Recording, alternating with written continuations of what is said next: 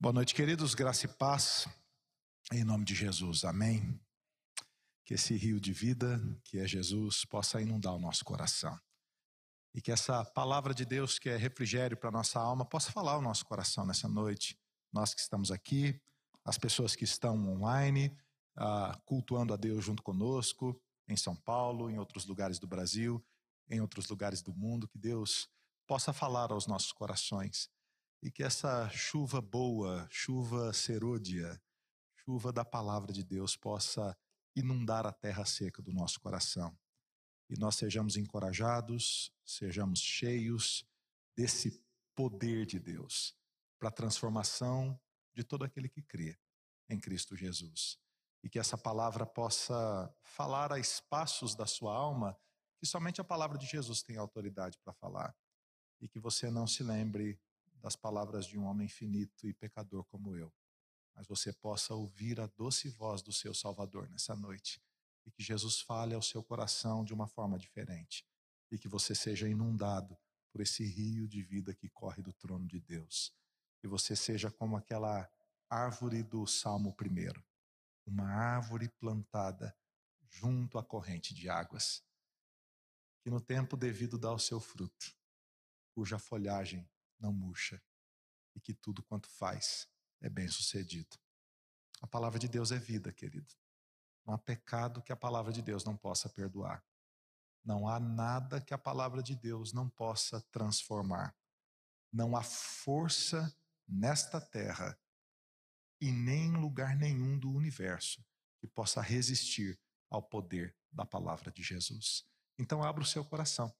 Quem sabe Deus vai falar ao seu coração nessa noite de uma forma nova. E quem sabe Deus não vai responder a coisas que você precisa ouvir nessa noite. Abra bem seu coração e diga: Senhor, eu quero que o meu coração seja um solo fértil, em nome de Jesus. Abra comigo o texto da Sagrada Escritura, no segundo livro dos Reis, no capítulo de número 6. Segundo Reis, no capítulo de número 6. E nós vamos ler a partir do versículo 24, entrando no capítulo 7 até o versículo 20. É uma longa leitura, né? Geralmente, textos narrativos assim são bonitos, então eu gostaria de ler toda a história. Né? Vai ser uma longa leitura e eu queria que você acompanhasse comigo é, e vamos expor este texto com a graça do Senhor. Segundo Reis, no capítulo 6, a partir do versículo 24. Depois disto, ajuntou Ben Haddad, rei da Síria, todo o seu exército, subiu e sitiou Samaria. Pequena nota aqui: Samaria é a capital do reino do norte. Você precisa se lembrar que o reino ah, de Israel está dividido agora entre reino de Judá, reino do sul, e reino do norte, reino de Israel. O reino do sul, Judá, sua capital é Jerusalém. Samaria é a capital de Israel, o reino do norte. Então, Samaria aqui é a capital de Israel. Ela está sitiada por Ben-Hadad II, que é o rei da Síria. Continuando. Houve grande fome em Samaria. Eis que a sitiaram a ponto de se vender a cabeça de um jumento por 80 ciclos de prata e um pouco de esterco de pombas por cinco ciclos de prata. Passando o rei de Israel pelo muro, gritou uma mulher: Acode-me, ó rei, meu senhor. Ele lhe disse: Se o Senhor não te acode, donde te acudirei eu? Da eira ou do lagar? Perguntou-lhe o rei: Que tens? Respondeu ela: Esta mulher me disse: Dá teu filho para que hoje o comamos, e amanhã comeremos o meu. Cozemos, pois, que coisa terrível, não é, irmão? Cozemos, pois, o meu filho e o comemos mas dizendo-lhe eu outro dia: Dá o teu filho para que o comamos, ela o escondeu. Tendo reouvido as palavras da mulher, rasgou as suas vestes quando passava pelo muro. O povo olhou e viu que trazia pano de saco por dentro sobre a pele. Assim disse o rei: Uh, assim me faça Deus o que me bem, o que bem lhe aprouver, se a cabeça de Eliseu, filho de Safate, lhe ficar hoje sobre os ombros. Estava, porém, Eliseu sentado em sua casa, juntamente com os anciãos.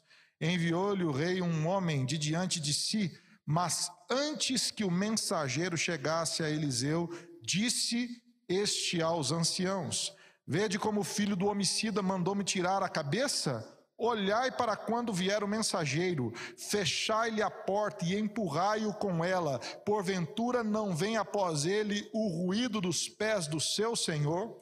Falava ele ainda com eles, quando lhe chegou o mensageiro e disse: O mensageiro, disse o rei: Eis que este mal vem do Senhor. Que mais, pois, esperaria eu do Senhor?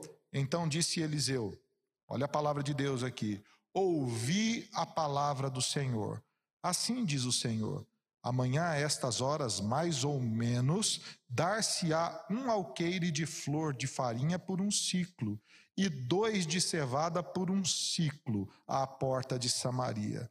Porém, o capitão, e cujo braço o rei se apoiava, respondeu ao homem de Deus: Ainda que o Senhor fizesse janelas no céu, poderia suceder isso? Disse o profeta: Eis que tu verás com os teus olhos, porém disso não comerás. Quatro homens leprosos estavam à entrada da porta, uh, os quais disseram uns aos outros: Para que estaremos nós aqui sentados até morrermos? Se dissermos, entremos na cidade, há fome na cidade, e morreremos lá. Se ficarmos aqui sentados, também morreremos. Vamos, pois, agora, e demos conosco uh, no arraial dos sírios se nos deixarem viver, viveremos. Se nos matarem, então somente morreremos. Vai morrer de qualquer jeito, então vamos morrer tentando comer alguma coisa.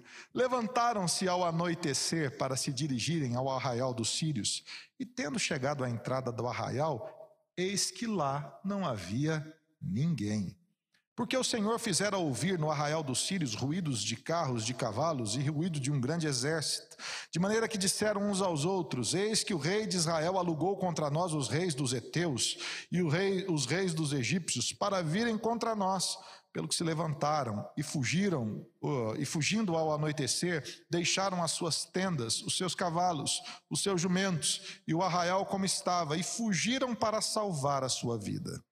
Chegando, pois, aqueles leprosos à entrada do arraial, entraram numa tenda, comeram e beberam, e tomaram dali prata e ouro e vestes, e se foram, e os esconderam, e voltaram, e entraram em outros, imagina a festa que foi, e entraram em outra tenda, e daí tomaram alguma coisa e esconderam novamente. Então eles disseram uns para os outros: Não fazemos bem. Esse é o dia, este é o dia de boas novas. Este é dia de boas novas.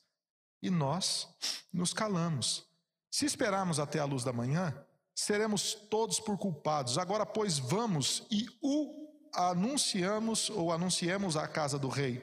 Vieram, pois, e tiraram, a, a, bradaram aos porteiros da cidade e lhes anunciaram, dizendo: Fomos ao arraial dos sírios, e eis que lá não havia ninguém, voz de ninguém, mas somente cavalos e jumentos atados, e as tendas como estavam. Então os porteiros gritavam e fizeram anunciar a nova no interior da casa do rei. Levantou-se o rei à noite e disse aos seus servos: Agora eu vos direi uh, o que é que os sírios nos fizeram. Bem sabem que eles que estavam, uh, bem sabem eles que estávamos ou estamos esfaimados. Por isso saíram do arraial a esconder-se pelo campo, dizendo: Quando saírem da cidade, então os tomaremos vivos e entraremos nela. Então um dos seus servos respondeu e disse: Tomem-se, pois, cinco dos cavalos que ainda restam na cidade, pois toda a multidão de Israel que ficou aqui, eh, de resto, terá a mesma sorte da multidão dos israelitas que já pereceram. Enviemos homens e uh, vejamos. Tomaram, pois, dois carros com cavalos. O rei enviou os homens após o exército dos sírios, dizendo: Ide e vede. Foram após eles até o Jordão e eis que todo o caminho estava cheio de vestes de armas que os sírios, na sua pressa, tiraram ou, lançar, ou tinham lançado fora. Voltaram os mensageiros e o anunciaram ao rei. Então saiu o povo e saqueou o arraial dos sírios. E assim se vendia um alqueire de flor de farinha. Cumpriu-se a palavra de Eliseu e a palavra de Deus. Uh, se vendia um alqueire de flor de farinha por um ciclo e dois de cevada por um ciclo. Segundo a palavra do Senhor, uh, que o Senhor dera ao rei, a, o rei aguarda na porta, o capitão cujo braço se apoiara, mas o povo o atropelou na porta e ele morreu, como falara o homem de Deus, o que falou quando o rei descer a ele. Assim se cumpriu o que falara, falava o homem de Deus ao rei. Amanhã, a estas horas, mais ou menos, vender-se-ão dois alqueires de cevada por um ciclo e um de flor de farinha por um ciclo repetindo aqui, né? Aquele capitão respondera ao homem de Deus: ainda que o Senhor fizesse janelas no céu, poderia suceder isso segundo a sua palavra? Dissera o profeta: Eis que tu verás com os teus olhos, porém disso não comerás. Assim lhe sucedeu, porque o povo lhe atropelou na porta e ele morreu. Vamos orar, queridos. Senhor Deus amado, fala com o teu povo nessa noite, Pai e derrama sobre nós da tua santa e bendita palavra, Deus. Abençoa-nos, Senhor, para que saibamos viver em tempos de crise, Senhor. E que possamos, a respeito daquilo que lemos neste texto, aprender qual é a tua palavra para os nossos corações hoje, ó Pai. Derrama assim a tua graça, Cristo, nos nossos corações. É o que eu oro em nome de Jesus. Amém e graças a Deus. A história de Eliseu você conhece bem. Ela está nos 13 primeiros capítulos do livro de Segundo Reis. O livro de Primeiro e Segundo Reis é, na verdade, o mesmo livro, é o mesmo material, é a mesma narrativa, contudo, didaticamente separado em dois livros, por conta do tamanho, da extensão do livro, ele foi separado em duas partes. Eliseu é o sucessor de Elias. Ele foi primeiro auxiliar de Elias, por um bom tempo auxiliou o profeta Elias. E quando Elias foi tomado pelo Senhor naquele redemoinho, com aquela cena de fogo e as carruagens e os cavalos de fogo dos céus tomaram Elias neste redemoinho, Eliseu então recebe a incumbência de continuar o ministério de Elias. E você vê várias narrativas de Eliseu contando basicamente duas coisas: milagres profundos seríssimos, importantes, que resolveram vários problemas relacionados à fome, relacionados à nação de Israel, e também uma grande influência política, uma grande influência do ministério de Eliseu sobre a política de Israel. Me parece que ele é um profeta que, da parte de Deus, orienta a vontade de Deus para a nação de Israel. Por isso, Eliseu, ele é um profeta tanto amado quanto odiado pelos governantes. Ele é amado quando fala a favor, mas é odiado quando revela o pecado. Ele é amado quando dá uma direção positiva, de que o povo será vencedor numa batalha, ou de que a fome acabará por conta da intervenção de Deus, mas é odiado quando ele revela os maus caminhos do coração do rei, os maus caminhos do coração dos governantes e o distanciamento destes governantes de Deus. Essa é a sina do profeta. O profeta, ao mesmo tempo que é amado, é odiado.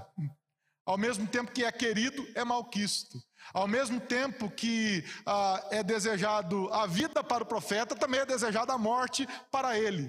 Por conta que este profeta, quando mensageiro de Deus é, ele fala livre de qualquer premissa humana. Ele fala a partir da palavra de Deus. Ele fala a partir daquilo que Deus deseja para o povo. É assim a vida de Eliseu. No contexto do texto que nós lemos, há vários episódios importantíssimos. Você se lembra da cura de Naamã.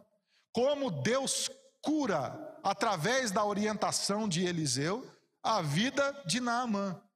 E nesta cura de Naamã, você vê Deus sempre surpreendendo o seu povo, os seus filhos, pela maneira soberana, única e exclusiva que Deus age. Na cura de Naamã, nós aprendemos que Deus sempre trabalha de forma soberana, é a vontade de Deus. Não há método, é a vontade de Deus. E a vontade soberana de Deus se realiza apesar da vontade dos homens. Na cura de Naamã, nós aprendemos que Deus sempre nos leva a dar passos de fé. Deus sempre nos leva a dar passos de fé.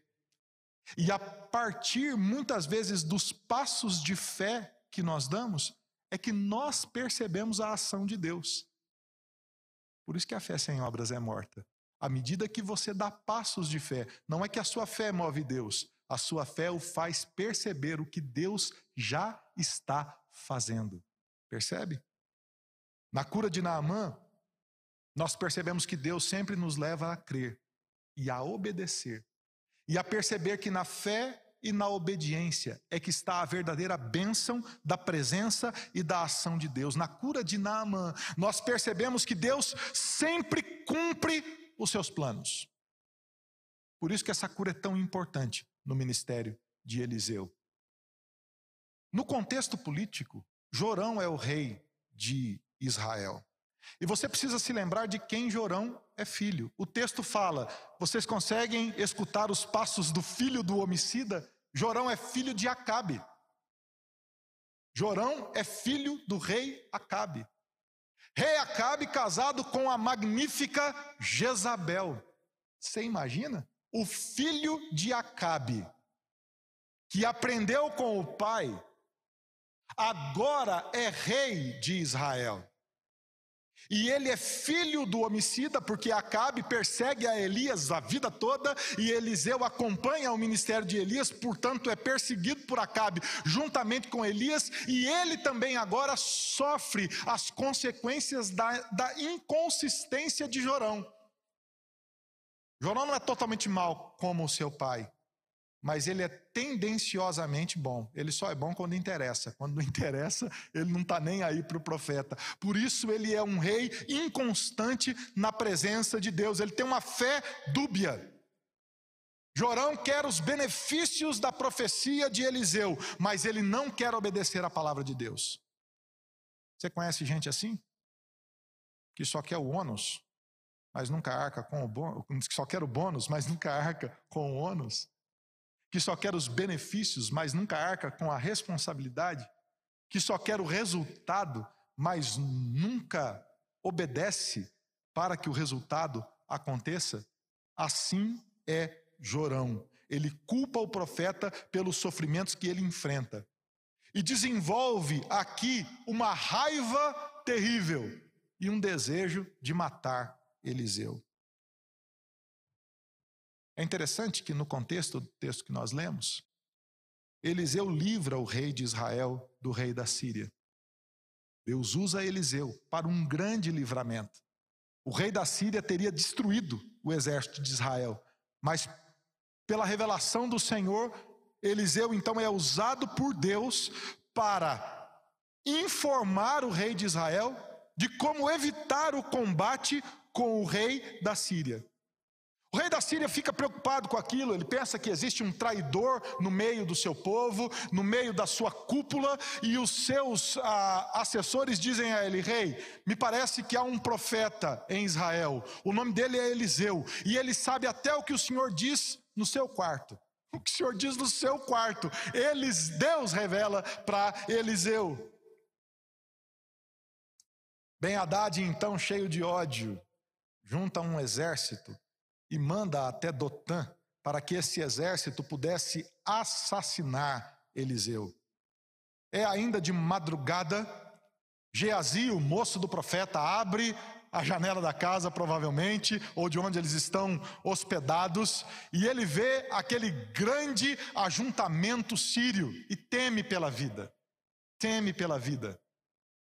Eliseu então ora por aquele moço ele diz: Senhor, abre os olhos espirituais deste moço, para que ele possa ver o Senhor. E então o moço do profeta percebe que há muito mais do exército celestial do Senhor do que do exército dos sírios. Ele vê grandes cavalos de fogo, anjos cercando aquele lugar. Ele percebe o exército do céu cercando aquele lugar e algo impressionante acontece. Eliseu ora e o exército dos sírios é cegado espiritualmente cego. Deus cega este exército. E Eliseu os conduz até Samaria. Olha que coisa. E em Samaria, Eliseu ora para que Deus abra os olhos novamente do exército sírio. E agora eles estão nas mãos do rei de Samaria. E os fere. Que ganha aquela batalha. Portanto, este cerco, esta batalha que nós lemos aqui, neste texto longo que lemos nesta pregação, revela uma retaliação do rei sírio Ben Haddad a este ato de Eliseu. Agora perceba a posição de Eliseu. Jorão tem raiva de Eliseu. Por quê? Porque Eliseu trouxe o exército sírio até ele. E trazendo o exército sírio até ele, por conta daquele episódio em Dotã, o rei sírio, é, cheio de raiva por conta da emboscada da sua mente feita por Eliseu, ataca Samaria. Portanto, para Ben Haddad, Eliseu é alvo, e para Jorão, Eliseu é alvo. Olha a posição do profeta. Neste momento, Samaria está cercada. O exército sírio é um exército habilidoso. Ben Haddad II, que é de uma linhagem bélica, de uma linhagem guerreira dos reis sírios, eles são acostumados à vassalagem, eles são acostumados a tomar ah, ah, os recursos dos povos vizinhos, eles têm calma na guerra, eles estão acampados perto do rio Jordão, então eles têm suprimentos o suficiente, eles cercam a cidade de maneira que há fome em Samaria. É assim que os cercos funcionavam. Eles iam vencendo a batalha pelo cansaço. Era perigoso essa guerra terminar sem que uma pessoa morresse por uma arma do inimigo. Iriam ser dizimados pela fome até que se entregassem. Esta era a estratégia de Ben Haddad. Olhando para toda essa narrativa, eu quero abordar três aspectos. Três aspectos neste texto que nos fazem compreender tempos de crise nas nossas vidas. Que nos fazem, a este exemplo, compreender como enxergar Deus em tempos de crise.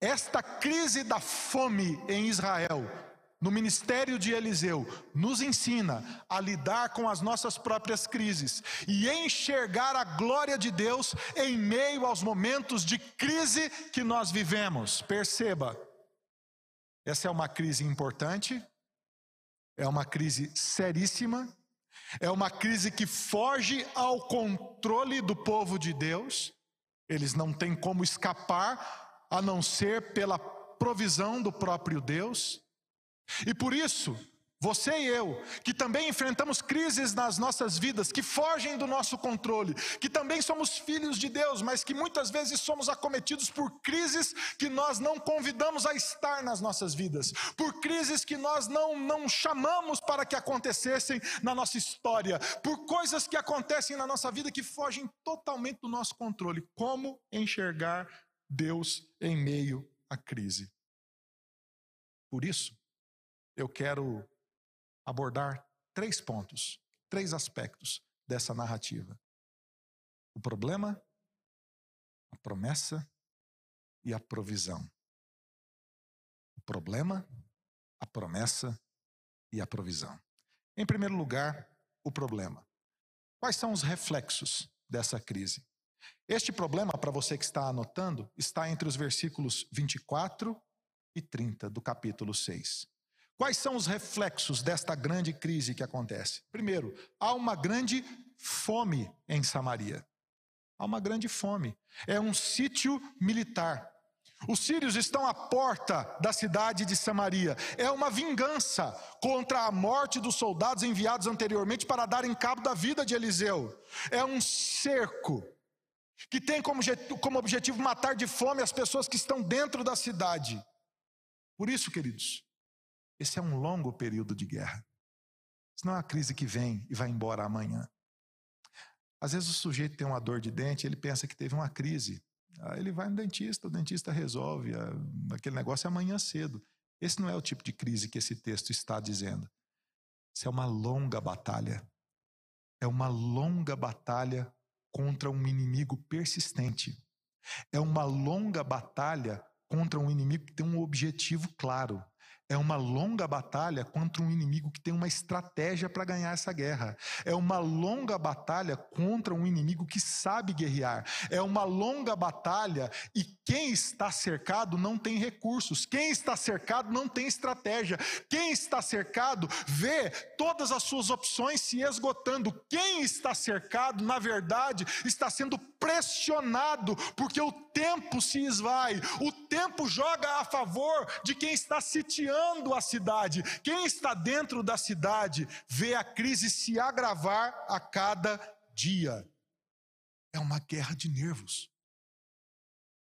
É um jogo de xadrez com violência, porque tem gente morrendo aqui. É, um, é uma guerra desesperadora, porque parece que não tem saída. É um tempo conduzido pelos reflexos do ódio, pelos reflexos do medo, pelos reflexos da desesperança. É um tempo conduzido pelos reflexos de uma crise que não vai embora rápido. Eu fui estudar o que a fome faz com as pessoas. Você já passou fome, irmão? Você já passou fome? Tem gente que passa fome entre o almoço e a janta. Ai, estou morrendo de fome. Ai, eu comeria um leão entre o almoço e a janta. Você já passou fome? Fica três dias sem ter o que comer? Quatro dias? Você já ficou desesperado de fome? Você já teve fome até doer o seu estômago e parar de doer e voltar a doer de novo e parar de doer? Você já teve fome? Desse jeito aqui? Na fase extrema da fome, o metabolismo humano já não trabalha mais, você sabia disso? Não trabalha como antes. Ele passa a trabalhar de maneira mais lenta e corrompe todo o funcionamento de todos os órgãos, impedindo a substância, a formação, a produção de substâncias importantes, como hormônios, enzimas. E quando os recursos vão se esgotando do próprio corpo, o ser humano chega à morte. A fome pode matar. A fome vai alterando a forma do ser humano funcionar. O organismo vai entrando em colapso. Você sabe o que, que acontece? Há uma perda intensa de massa muscular e de tecidos gordurosos, provocando uma debilidade física. O sujeito começa a emagrecer de uma vez. Ele vai de forma não saudável, perdendo massa muscular, e esse emagrecimento brusco muda o organismo. Há uma desaceleração, uma interrupção no crescimento. As crianças começam a interromper o seu crescimento e começam a ficar desnutridas.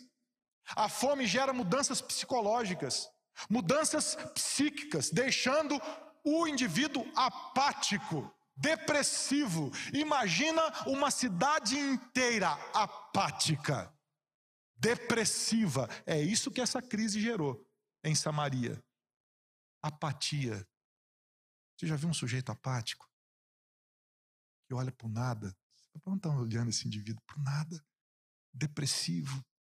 A fome muda a psique das pessoas. A fome muda o jeito da pessoa se relacionar com o outro. Eles estão agora debilitados, emagrecidos, lentos.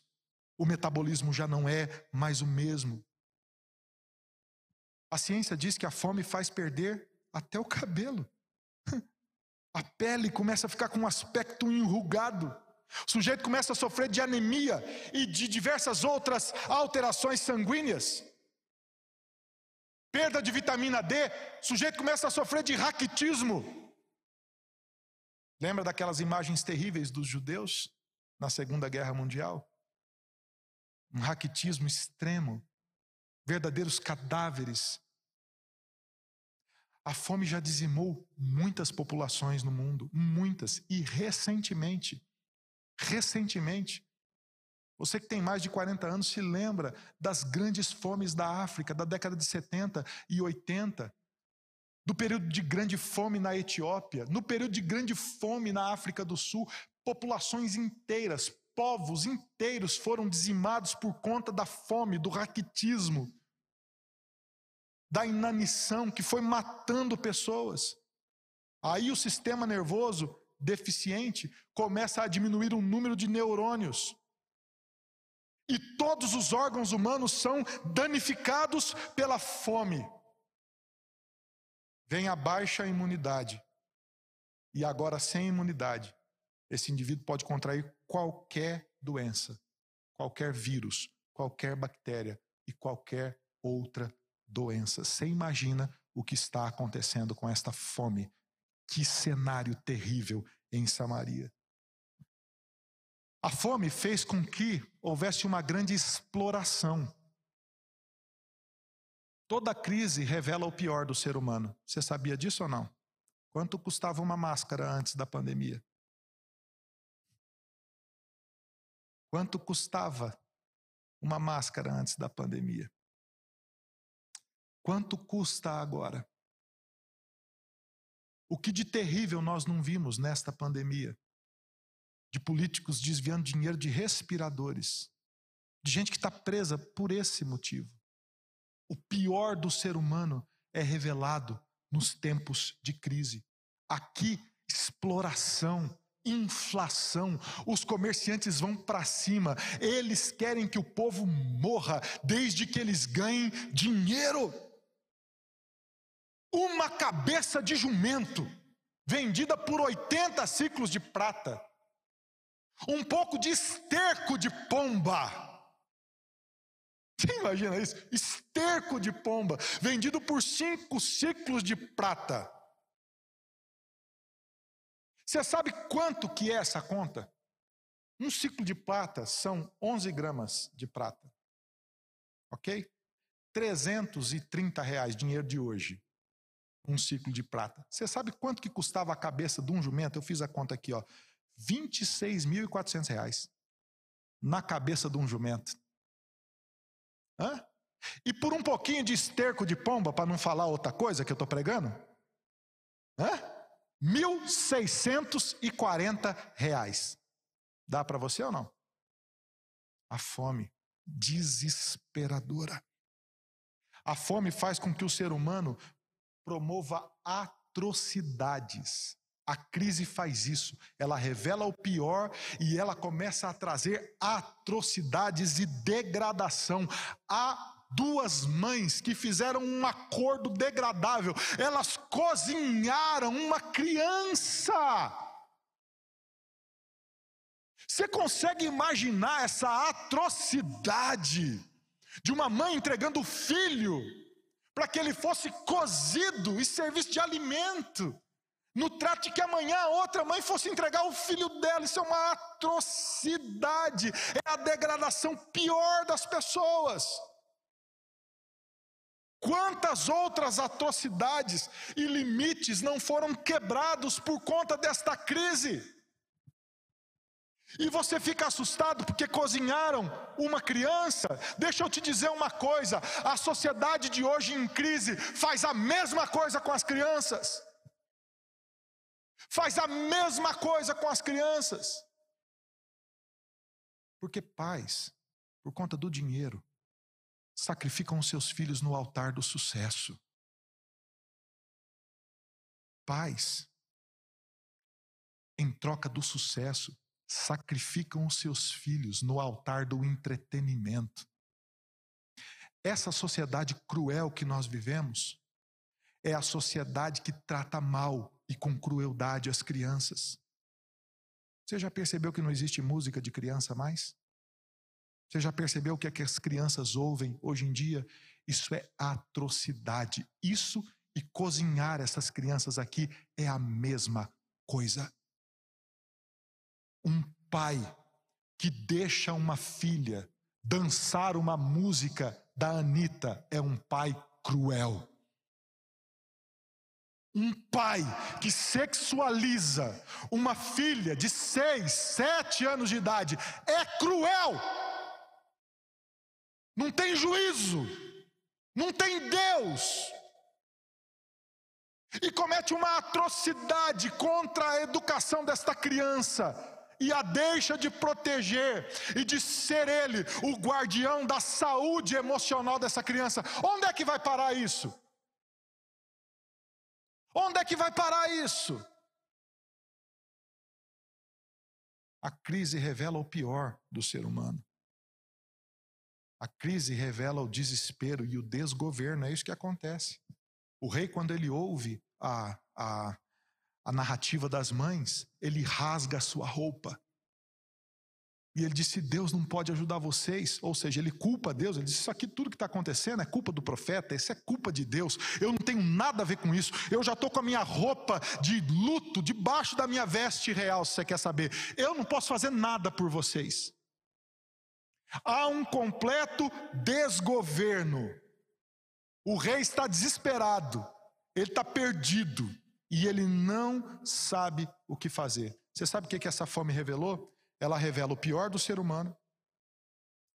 A crise aqui e na nossa vida, ela é potencializada pelo pecado, ela revela o pior em nós, ela pode ser potencializada pelo pecado. Deixa eu te dizer uma coisa. Ou, oh, presta atenção, não há nada de ruim na sua vida que não possa piorar, viu?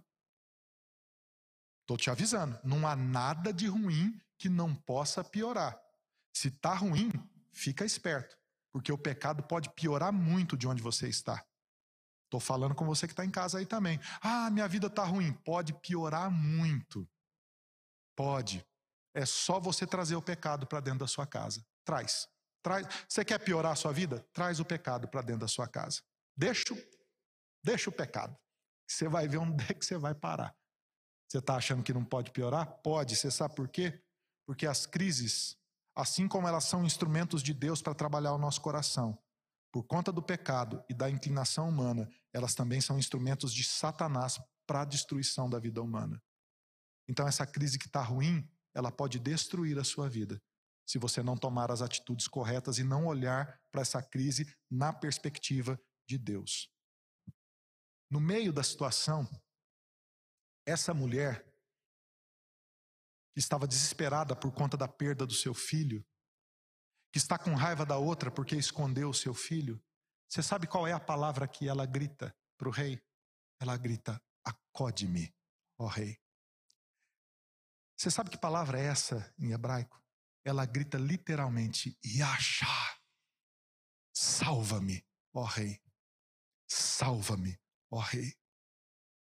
A palavra Yasha é a mesma raiz da palavra Yeshua.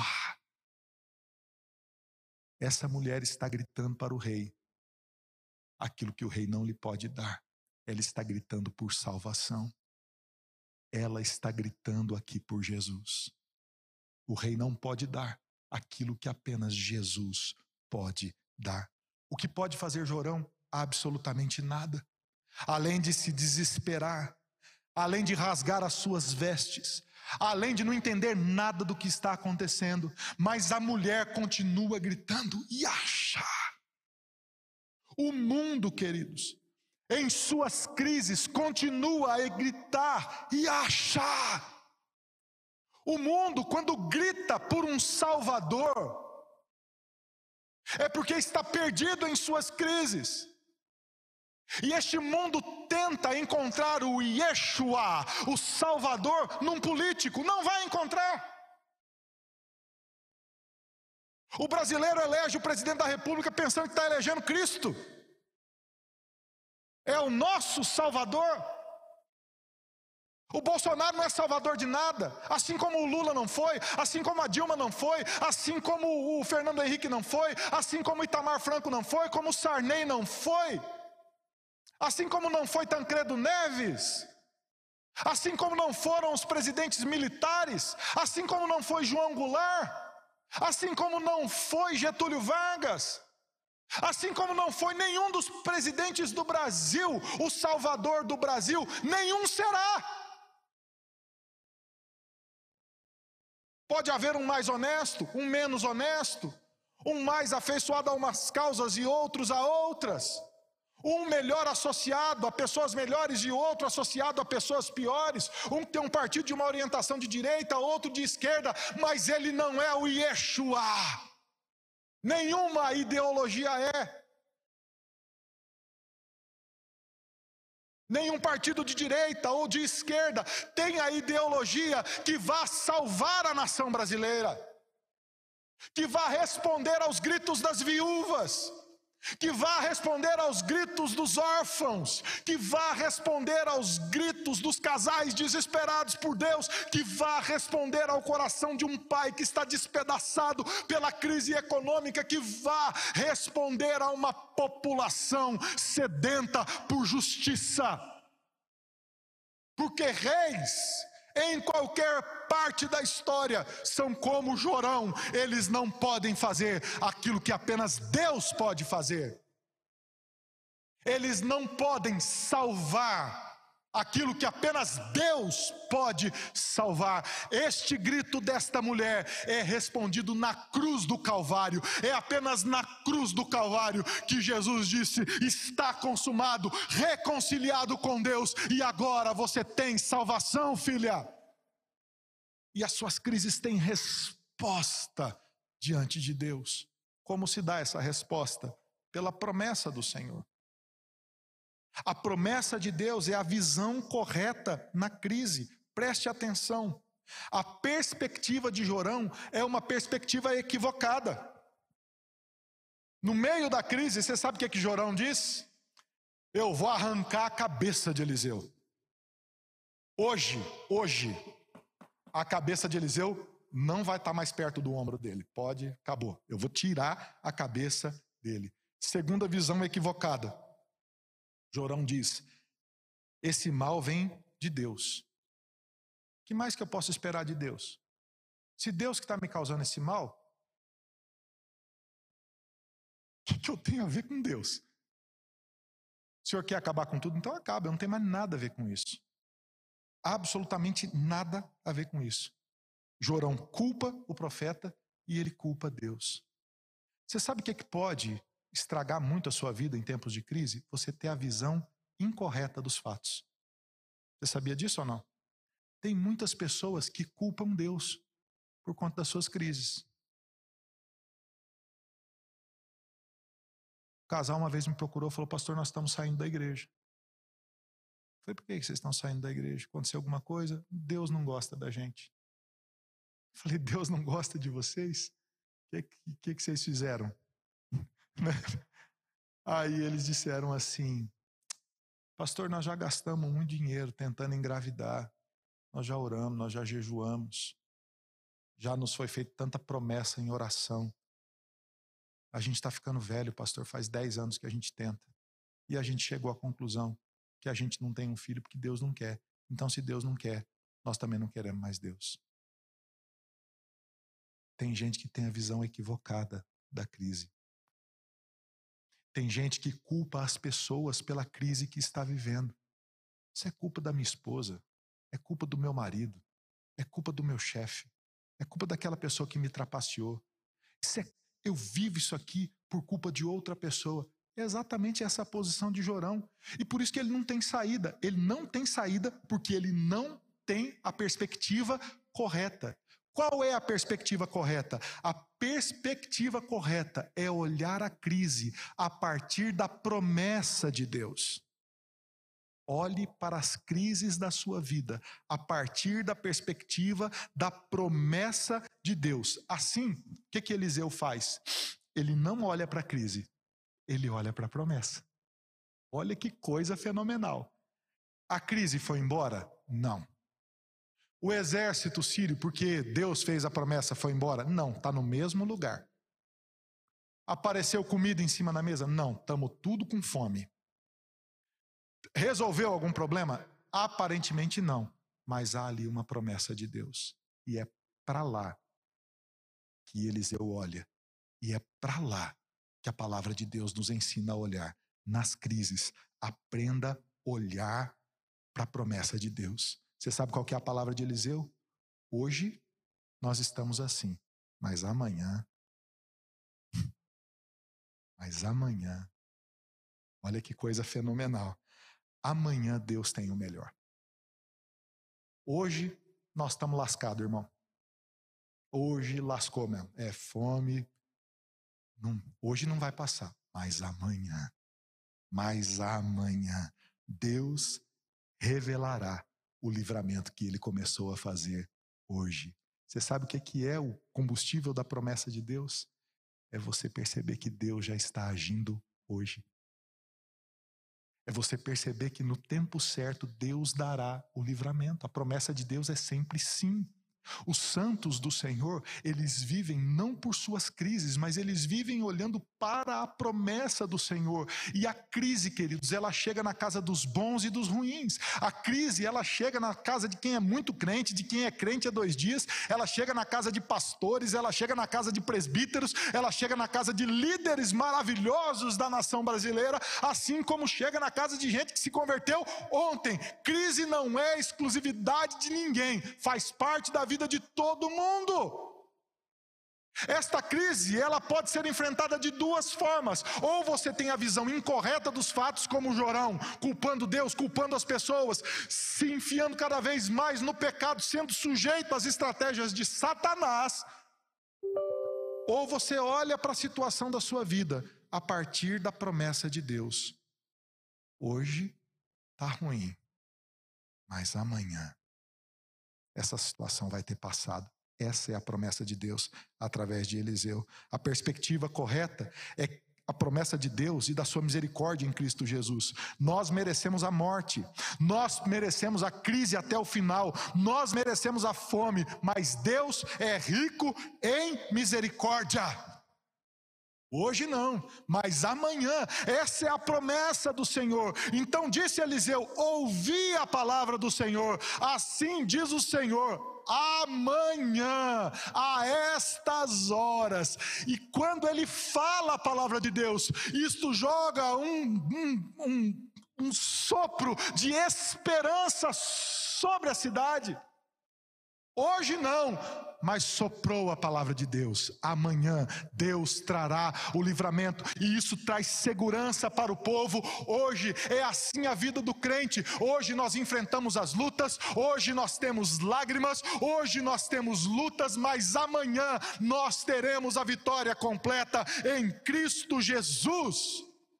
Porque o Senhor é poderoso para fazer infinitamente mais do que tudo que pedimos ou pensamos, pelo seu poder que opera em nós. Hoje, queridos, é a cruz, mas amanhã é a ressurreição.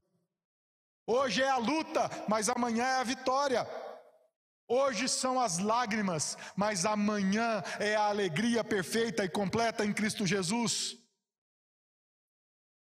Hoje é a morte, mas amanhã é a vida eterna. O crente vive pela promessa, ele vive hoje, mas com os olhos fixos no amanhã.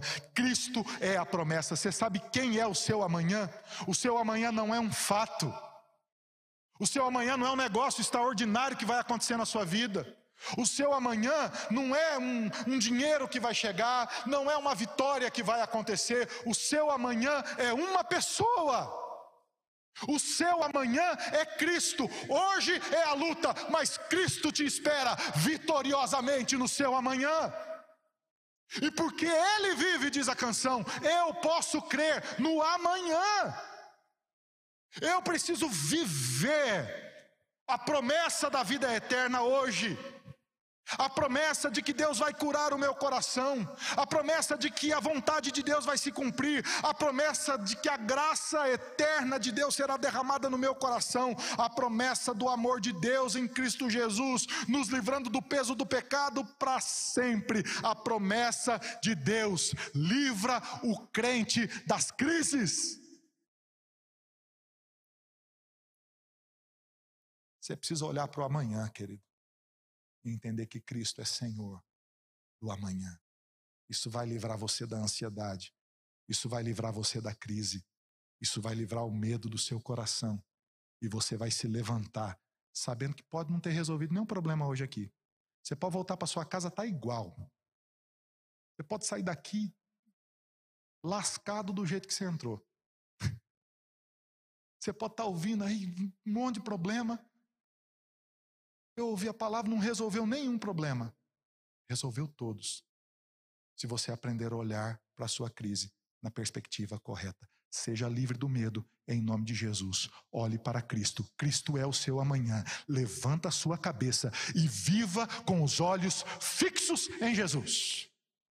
Último lugar, a provisão de Deus. A provisão de Deus aqui, irmãos, é um negócio fenomenal. Porque o Deus que promete, ele, ele é fiel para cumprir. O Deus que promete é fiel para cumprir. E nós vemos a provisão, a ação de Deus neste texto, em meio à crise, em meio à fome, através de alguns aspectos. Primeiro, através de um aspecto improvável. A história dos leprosos à porta da cidade chega a ser cômica. Você imagina o povo tá lascado dentro dos muros da cidade de fome. Tá ou não tá? Raquítico, sem vitamina D, todo mundo emagrecendo. Pelo menos um aspecto bom, tá tudo magrinho, né? Mas você, você vê aquela, aquele cerco terrível, o rei desesperado, cabeça de jumento virou iguaria. O pessoal tá comendo cocô de pomba, gente. Que, que é isso? Você imagina?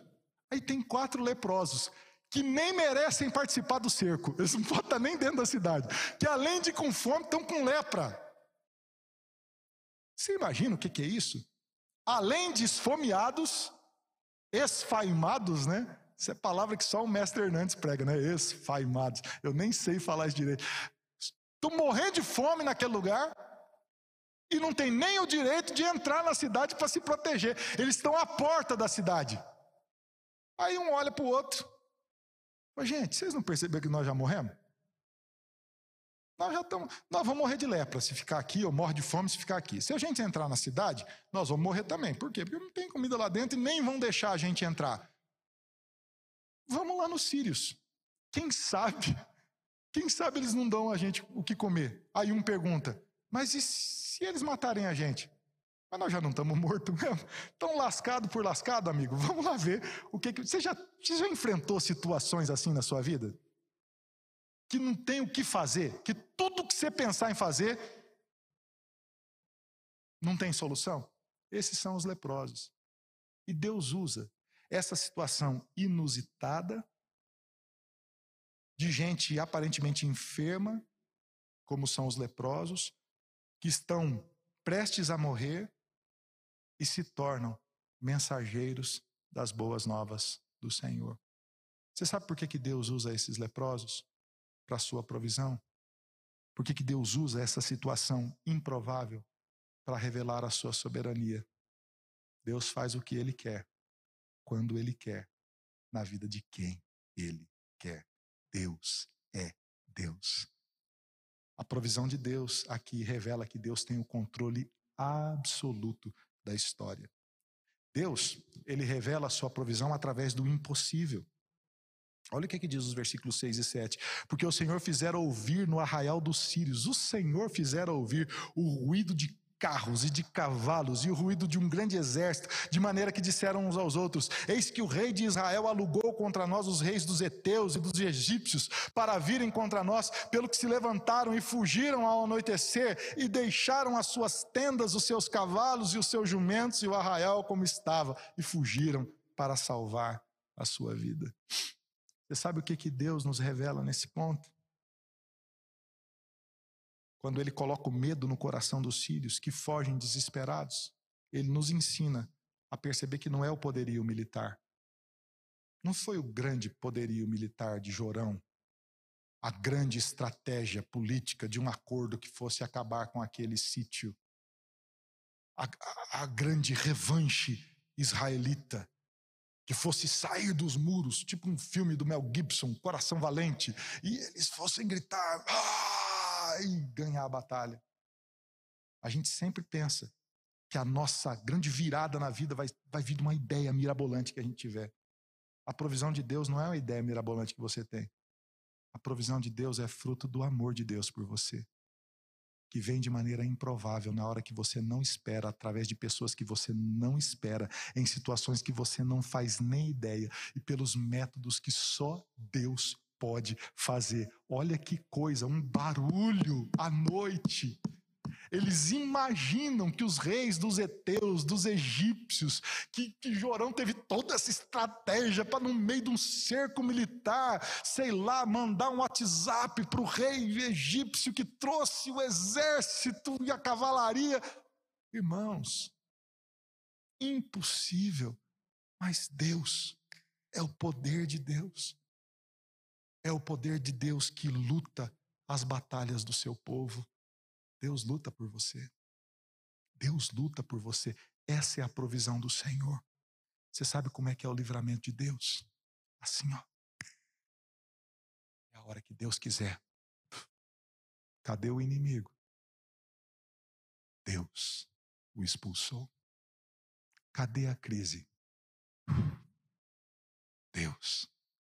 Cadê o problema? Cadê a ansiedade? Cadê a luta? Porque Deus derramou a sua provisão. Você é filho de Deus. Deus luta as suas batalhas. Olha para a promessa de Deus. E fica curioso. Você precisa ficar curioso. Seu olhinho precisa brilhar, querido. Esperando o que, que Deus vai fazer. Quanto maior é o problema, mais curioso você tem que ser. Sabia disso? Você tem que olhar para a situação e falar assim: Deus, Agora eu quero ver o teu livramento com alegria no coração, porque Deus ama você. As boas novas. É isso que acontece nesse texto. Então disseram uns para os outros. Os leprosos, eles ficam doidos, né, pastor Marido? Eles vão, comem numa barraca, pega. Você imagina a cena? Eles estavam lascados naquele dia de manhã. Agora eles chegam na barraca.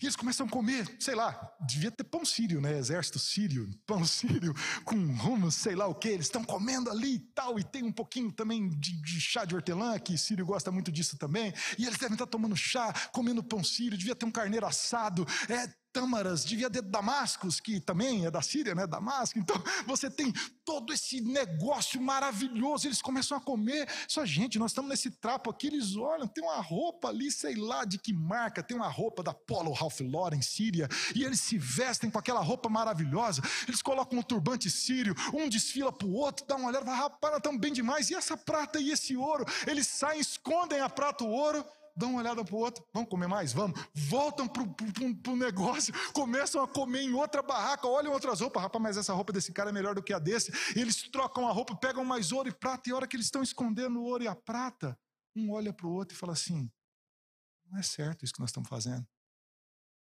Não é certo. Hoje é dia de boas novas. Hoje é dia de boas novas. Você sabe o que é isso aqui?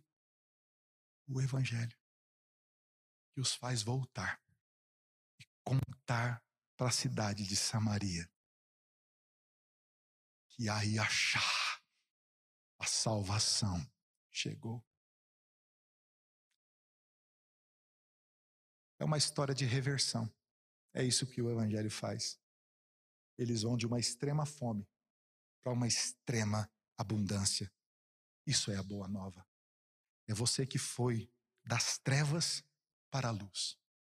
Você que foi da extrema luta na sua história para o extremo livramento de Deus. Você que foi da extrema fome espiritual para a extrema satisfação em Cristo Jesus. Hoje, queridos, é dia de boa nova. É o Evangelho que livra você das crises. O povo está livre da fome. O povo está livre da morte. O povo está livre do inimigo. Nós precisamos ser aqueles que anunciam esta libertação. A palavra de Deus se cumpriu. Queria que o grupo de louvor viesse aqui para a gente encerrar com uma canção, enquanto eu termino esta mensagem. Deus, Ele nos leva, muitas vezes, a enfrentar momentos de crise nas nossas vidas. Não porque Deus nos tenta, Deus não tenta ninguém, mas as crises acontecem conosco por conta do pecado, por conta das lutas que acometem a nossa vida, de decisões erradas que a gente toma, ou de coisas que fizeram contra nós que a gente não tem nem o controle das pessoas que agiram mal contra as nossas vidas. Diante dessa crise, queridos, você pode ter duas atitudes. Você pode olhar para esta crise na perspectiva da vitimização. É culpa de Deus, é culpa dos outros. Ou você pode olhar para esta crise na perspectiva da promessa do Senhor. Aquela mãe desesperada, ela grita e achar para a pessoa errada. Ela grita e achar para alguém que não a pode salvar no meio da sua crise, você precisa gritar: Yeshua, Jesus, Jesus, Jesus. Nesta crise eu quero encontrar o Senhor Jesus.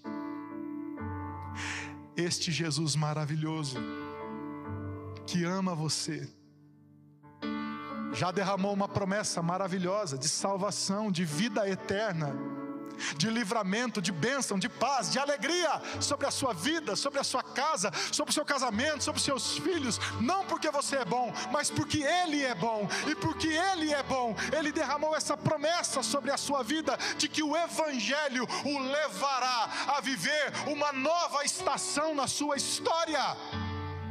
Yeshua Yeshua, esse Jesus maravilhoso que derramou a sua promessa na cruz do Calvário, derrama hoje sobre a sua vida da sua provisão, de maneira improvável, mas de maneira soberana e poderosa, porque hoje é o dia de boas novas. Hoje é o dia do Evangelho. E esta boa notícia leva você, querido, a viver, mesmo em meio às crises, a promessa de Deus, a provisão de Deus, a salvação de Jesus. E você pode sim se levantar de maneira nova em nome de Jesus e dizer: Eu não quero viver esta crise, eu quero viver a promessa de Deus. Eu não quero ser morto por esta crise, mas eu quero viver a provisão do meu Deus. Eu quero ver o que Deus vai fazer e eu quero celebrar a vitória de Deus na minha vida e eu quero ver os desdobramentos do poder, da graça, da maravilha, da palavra desse Deus se cumprindo na minha vida, em nome de Jesus, em nome de Jesus.